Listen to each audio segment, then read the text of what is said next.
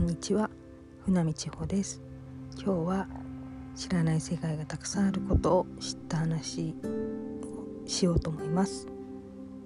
SF 作家平井和正先生に出会ったおかげで一気に世界が広がりました。例えば私は小学校の時にずっと教会に通ってたんですけども今思うとカソリックじゃなくてプロテスタントってわかるんですが聖書っていうのは全部神様の言葉だと信じて育ってました。でも平井先生の小説にいや実は2種類の神様が書かれてるとか聞いてあと直接平井先生とお会いした時に実は中世の会議でその当時の当事者たちが自分に不都合なことが書いてる部分を外して別に聖書外典、えー、外の辞典の点と書く聖書外典っていうものがあるっていうのを初めて知りました。実は外されたものの中には輪廻転生輪廻転生のことが書かれたり夢の中を旅したりそういうことが書かれてあるそうです。なぜなら平井先生は前世絵の具というのの生まれ変わりというか言いますか前世絵の具だったと言われたことがあると聞いて絵の具ってなんだよと思って聞いたところ実は聖書外典に書かれている人物だということでした。えマジかと思いつつ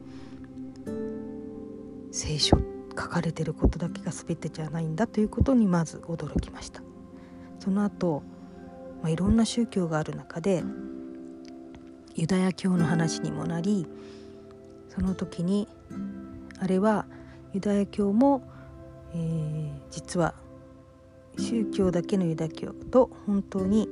えー、本当にというかユダヤ人のユダヤ教と全く違う2種類あるんだよというのを知りました。そこでユノクというちっちゃな今も出てるのかなちっちゃな雑誌があって、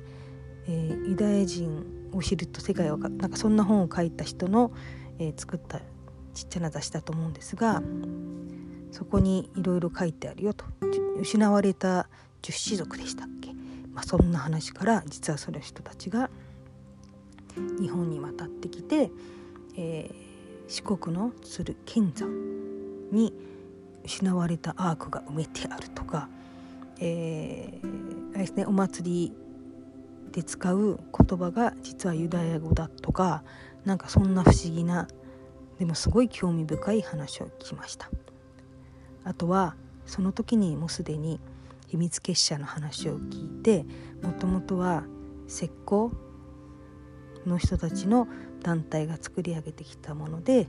大体そこでは、えー、一回死んでよみがえるという儀式をやるというのを聞きました。だから、えーと、と1ドル札の裏にはある目は、えー、なん神の目って言われてますけどなんかその辺に関する話もいろいろ聞きました。一気になんかそんなもんだと思った世界がちゃんと考えて裏もあるかもしれないぞというんでしょうか。あの片側だけじゃないんだよっていうのを話をいろいろ聞きまあその頃ねまだ若かったという学生だったというんでしょうか。もうすごい素直に聞いてた聞いてました。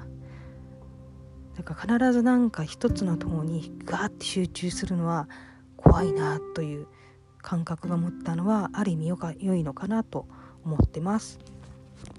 今日はこんなところで。ではまた。